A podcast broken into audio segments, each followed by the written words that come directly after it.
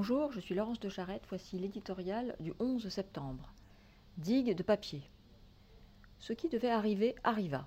Derrière le débat sur la PMA, au détour d'une obscure affaire de circulaire, est apparu au grand jour celui de la GPA, la gestation pour autrui, cet acronyme à connotation scientifique dont on a revêtu la pratique des mères porteuses.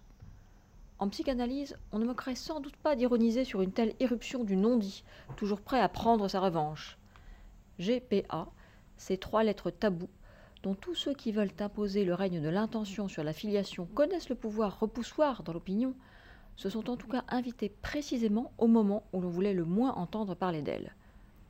La PMA, oui, la GPA, jamais. Tel était le mantra de protection entonné en boucle par les représentants du gouvernement et les défenseurs des nouvelles lois bioéthiques.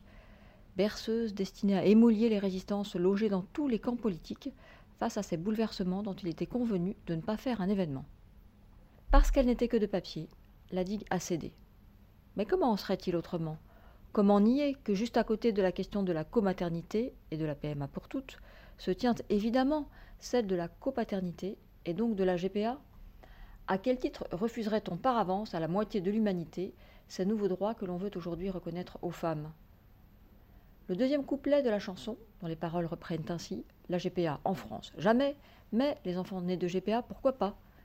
Est un peu plus subtil, mais à peine plus crédible, puisque la grande quête égalitaire, qui semble désormais devoir présider à tout dessein politique, au prix même de la marchandisation des corps si nécessaire, ne saurait se contenter durablement d'une situation qui permettrait aux plus riches de satisfaire à l'étranger ces désirs que les plus pauvres, eux, ne pourraient pas réaliser en France.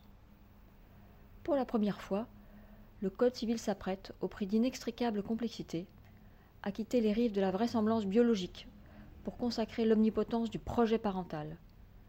Il suffit de contempler l'avalanche d'amendements et la perplexité des experts pour mesurer combien ce nouveau monde, dans lequel vont vraisemblablement devoir s'inscrire les enfants de demain, ouvre de vertigineux abîmes.